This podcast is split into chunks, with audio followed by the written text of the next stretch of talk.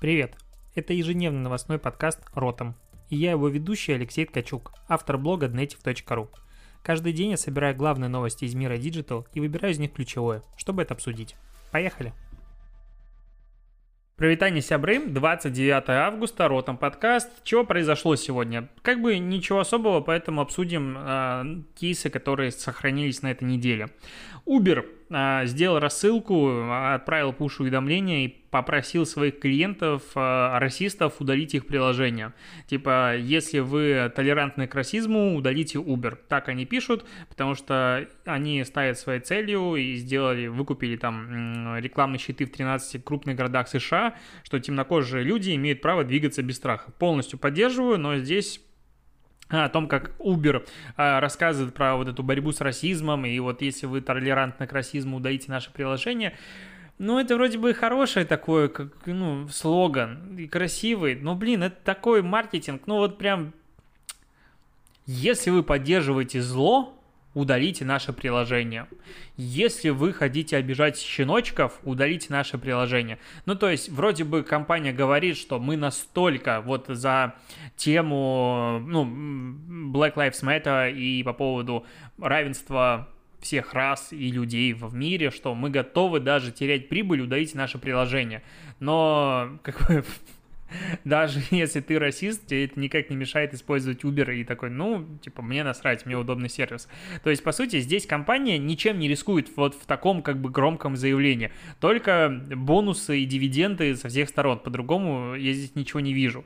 И я не считаю, что бренды вот могут, ну, не то, что могут, а на самом деле имеют какую-то такую прям позицию-позицию по поводу важных общественных вопросов. То есть, э, да, все исследования доказывают, что люди относятся лучше к брендам, которые занимают четкую позицию. Да, э, люди хотят, чтобы бренды вот выражали какую-то свою позицию по поводу общественно значимых вопросов.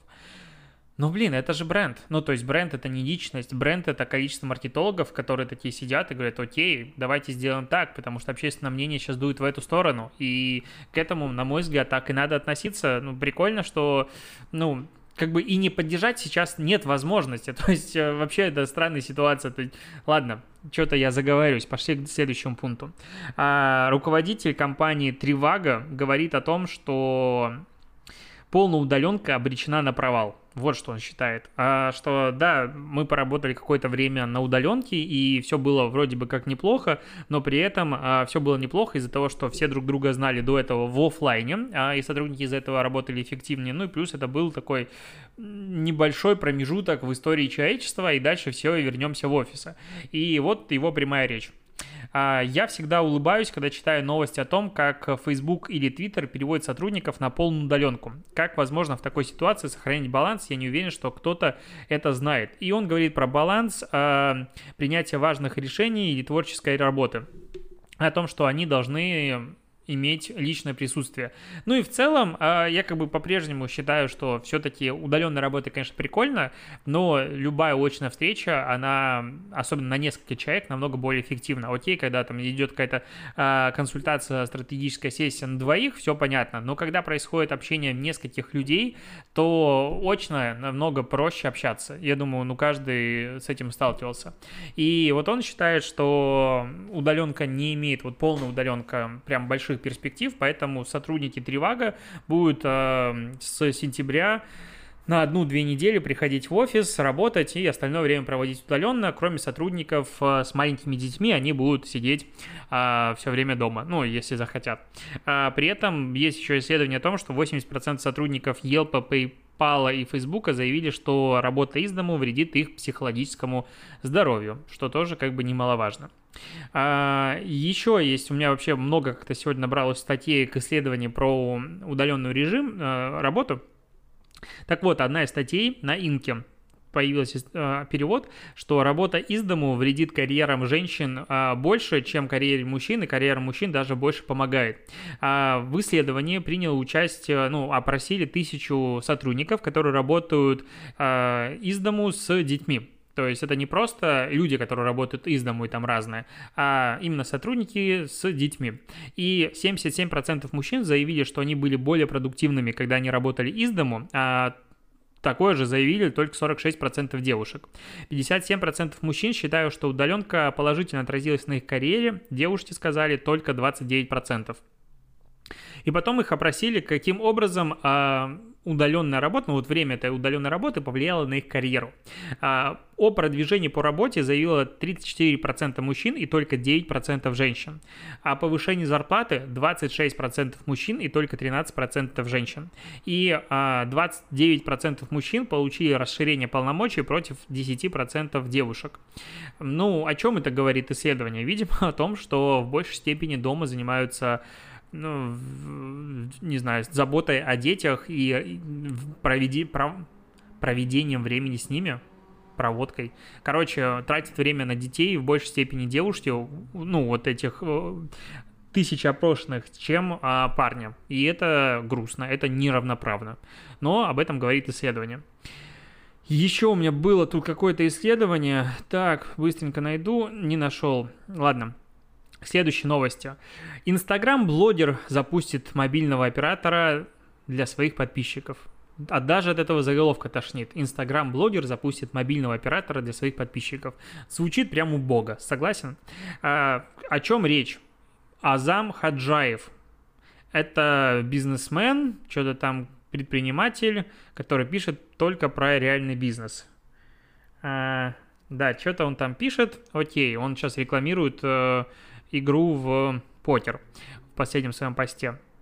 У него 1,7 миллионов подписчиков, и якобы с ним, это ведомости пишут, якобы с ним связался Теле2 а, и предложили создать виртуального оператора, который будет э, суперконкурентную условия предоставить по тарифам на сотовую связь и мобильный интернет, э, будет доступ к эксклюзивному сообществу, сначала онлайн, потом офлайн и бла-бла-бла.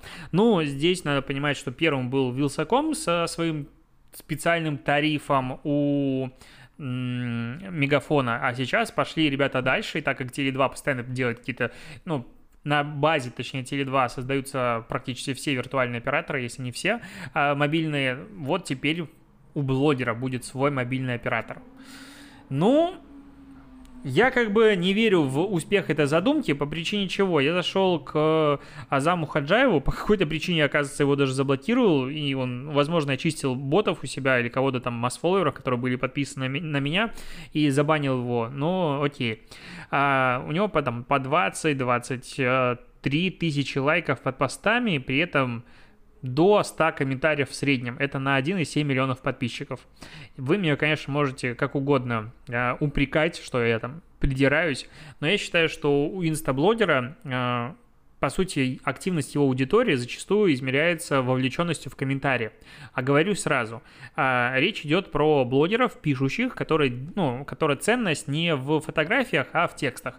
И вот у Азама Хаджаева тексты есть, тексты достаточно большие, он пишет и, в принципе, общается с аудиторией. Да, есть рекламные посты, но в целом, ну, он общается с людьми. И когда ты общаешься с людьми и тебе ничего не отвечают, значит, аудитории насрать, и они не читают. Я как бы не стал его проверять сильно на крутке, но количество лайков меня немножечко как бы, ну, ну, есть вопросики к нему. ну, потому что я просто открыл его статистику, у него падение с 2 июня 2020 года было 1 875 тысяч подписчиков, сейчас 1 миллион 739 тысяч подписчиков. Ну, э, Такое происходит обычно после каких-то больших дивов и странных ситуаций. Но вот у него в прошлом году было несколько стотысячных дивов. В этом году, сейчас открою текущий год. Это я все смотрю в статистике LiveDune, если ты вдруг интересуешься. Давай, загружайся. Так, в этом году был див, получается, в феврале со 159 тысяч до 8 миллион, да, а, заговариваюсь, с миллиона 600 тысяч до миллиона 850 тысяч. Потом еще несколько до 2 миллионов 200 тысяч практически он вырос. Потом еще, ну, короче, аудитория очень-очень дивовская, то есть она мертвая фактически. И неужели Теле2 не отдупляет и не анализирует вовлеченность аккаунта и в принципе, ну зачем? То есть, ну явно будет неуспешный вариант. И ну, демонстрировать ну, одно, то, что ты весь себя успешный, а на самом деле как бы э, аудитория не вовлеченная. Поэтому насколько этот оператор мобильный, виртуальный будет теоретически иметь шансы на жизнь, я как-то сомневаюсь. То есть все вот эти запуски своих брендов, когда блогеры, которые реально не имеют за собой аудиторию, а просто их, там, на них подписано какое-то количество людей запускают, потом все проваливается. Потому что, ну, есть разница между вовлеченной аудиторией и просто циферкой в профиле. Она очень большая. А, вот исследование, про которое я обещал тоже проговорить. Предприниматели любят свой бизнес так же, как и своих детей.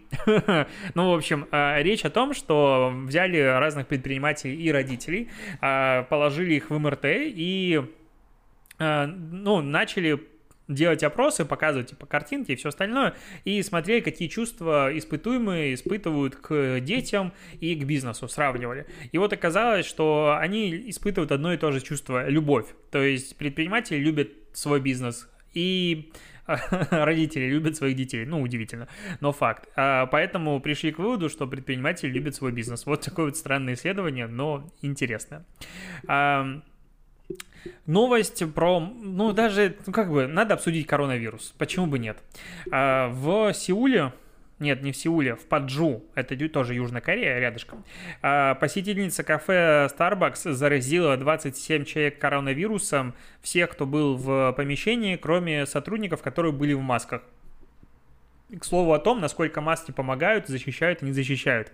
И там дальше пошли выводы о том, что маски надо носить и все остальное. С другой стороны, сегодня официально, не сегодня, это было 26 августа, а официальный телеграм-канал Федерального оперативного штаба по ситуации с коронавирусом опубликовал интервью с академиком РАН, а, это Российская академия наук, если что, Михаилом Пальцевым, в котором он предупредил о надвигающейся второй волне пандемии и объяснил, что она будет намного жестче, чем первая, скорее всего. Не уверен на 100%, но скорее всего. И что будет потом еще третья волна следующей весной, но она будет самая слабенькая, потому что у большого количество людей будет уже иммунитет. И к лету следующего года эпидемия нас покинет. Вот такое короткие объяснение новости про коронавирус. Прости, что не про маркетинг, но думаю, это важно.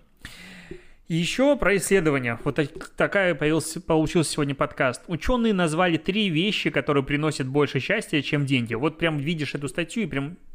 Что за говно? Ну ладно. Отношения окей, типа отношения делают людей более счастливыми, чем деньги, но это неинтересно. Есть два пункта, которые выражаются в деньгах. Спорт и короткая работа, э, короткая дорога на работу. И вот, э, Ученые из Ельского и Оксфордского университетов выяснили, что регулярные занятия спортом улучшают самочувствие на дополнительные 25 тысяч долларов в год. То есть физически активные люди чувствуют себя так же счастливо, как и такие же люди, которые зарабатывают на 25 тысяч долларов в год больше, чем они. При этом не тренируются. Прикольно. но это интересный э, результат исследования. Интересно, какая у них там была выборка, но окей. А, Ельскому и Оксфордскому университетам нет причин не доверять. И третий пункт – короткая дорога на работу. А, оказалось, что британская, ну, британские ученые выяснили, что каждые дополнительные 20 минут в день на дорогу, а, который человек тратит в одну сторону, он начинает от этого себя чувствовать так же плохо, как если бы ему снизили зарплату на 19%. Это очень прикольно.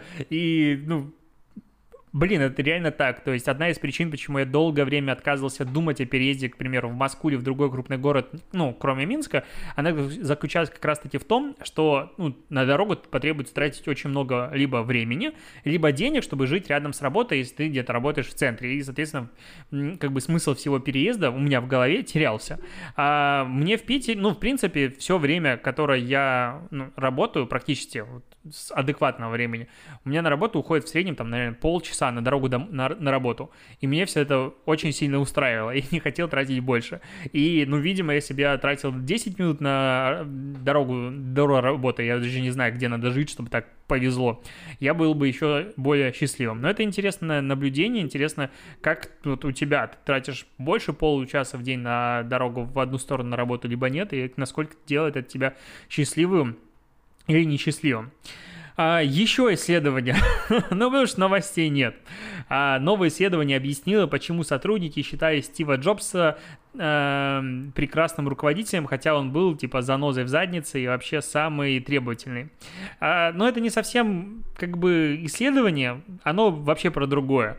А, короче, ученые шоу The Voice, ну, это типа голос а, на NBC идет, а, ну, только у нас копировано, куплено по франшизе, отошел. Так вот, они наблюдали за тем, как люди выбирают себе наставников. И хотя а, у каждого человека спрашивали, что ты хочешь... А, видеть в своем наставнике, который будет тебя учить, что мы хотим учиться, мы хотим, чтобы он был опытный, чтобы меня обучало все остальное, но они пришли к выводу, что люди всегда выбирали того наставника, который их больше хвалил. Ну, то есть они не шли, ну, практически никто не шел к людям, которые их критиковали. Все шли к тем, кто вот прям а, их хвалил и все остальное. При этом, а, ну, как бы, речь идет о том, что наставник и твой руководитель не должен просто тебя хвалить и быть прикольным. Он должен, ну, быть, как сказать, он должен быть руководителем, и он должен, если что-то не так, говорить тебе, что что-то не так. А Стив Джобс был самым требовательным, типа, начальником из всех, соответственно, под его руководством люди а, прогрессировали, потому что а, зачастую, вот сейчас где-то тут было данное, так, так, так, Э, не могу быстро найти, статья какая-то длинная.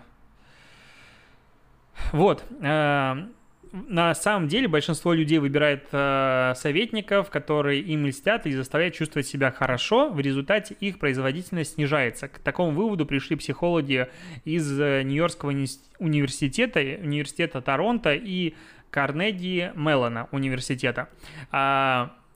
Три как бы независимых, как я понял, э, исследования. То есть, чем больше ты хвалишь человека, тем он больше чувствует себя в таком уютном болотце, думает, что он молодец и не развивается дальше. Это, кстати, очень большая проблема контент-мейкера какого-нибудь, вот как я, который, допустим, что-то делает, ему все говорят, ты классный, он такой сидит, типа, ну я классный, нахрена мне что-то делать лучше. А там у тебя звук говно или картинка говно, такой, ну типа, нет-нет, да задумаешься. а, утрированно очень сильно говорю. И вот Стив Джобс был как раз из тех, кто говорил, ты говно. А, и люди под его руководством прогрессировали. То есть статья как бы к Стива Джобсу не имеет никакого отношения, его просто припрели, а, чтобы заставить меня ее прочитать, чтобы я ее тебе а, рассказал. Но почему я вообще на ней зациклился? Вот у меня есть же курс White SMM, в котором у меня есть домашние работы. И домашние работы, они очень объемные. То есть, чтобы сделать некоторые задачи, ну, некоторые задания надо потратить там 10 часов времени, иногда больше. И я это прекрасно понимаю. Ну, потому что, в принципе, студенты за время курса делают свою собственную SMM-стратегию. Она занимает дохренища времени, особенно в первый раз. Особенно, когда ты как бы делаешь поэтапно, не понимая, к чему ты по итогу придешь. То есть это реально сложный процесс. Но в домашних, а, вот проверках домашних заданий, но я, наверное, хвалю, ну, чтобы оценка была 8 из 10 и выше, одну из 7, 8, может быть, 10 работ. Ну, то есть, что прям в ней все неплохо. Все остальное, мне кажется, просто люди бросают мой курс после этого. То есть, если за что-то можно похвалить, я, конечно, хвалю, а остальном я не то, что разношу, типа, ты дебил. Нет, я задаю много вопросов, которые должны натолкнуть человека на эту мысль.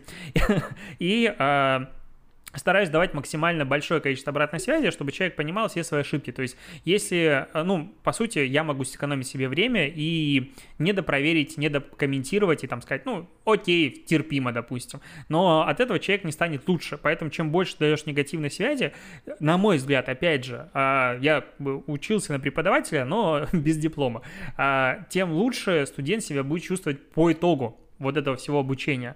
Я это смотрел постоянно на курсах Advanced. Ну, то есть, а, вот курсы от Setters э, офлайновые, как раз тоже по стратегии. Я там был ну, достаточно жестким преподавателем, у меня домашний просто там всех крушил и заставлял переделать иногда там людей чуть ли не полностью то, что они сделали. И вот недавно у нас была а, предзащита, когда студенты рассказывают, ну, то есть команда они делятся, показывают тебе а, как раз-таки э, стратегию, что у них получилось, и ты просто по пунктам им говорите, что они все сделали все не так.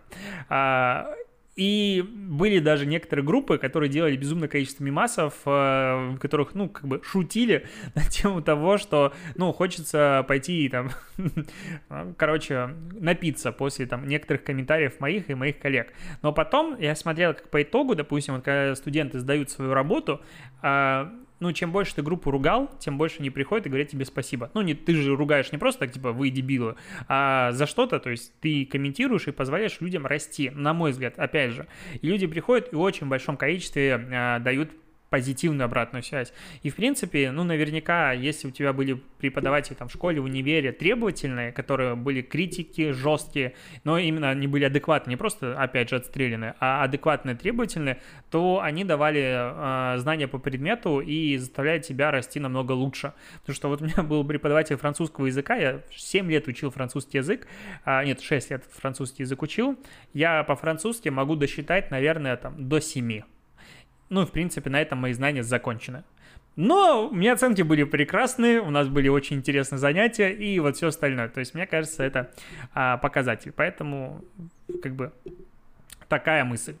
А, еще а, Финляндию представили вежливый шрифт, который заменяет оскорбление на нейтральный текст. Я не совсем понимаю, почему-то шрифт, но смысл в том, что если ты набираешь как бы этим шрифтом а, текст фразы, допустим, I hate you, он превращается в фразу I disagree with you, то есть я не соглашаюсь с тобой. А, там, допустим, ты... А, он недоброжелательный словарь, он э, использует алгоритм, который знает 2000 слов на английском языке с нейтральными аналогами. То есть, допустим, слово bitch заменяет на самка собаки, а redneck а, заменяет на консервативный белый. Интересно было бы посмотреть на аналогичный словарь на русском языке, потому что ну, русский язык более изобретательный. И мне кажется, не всему можно предложить альтернативный нейтральный синоним.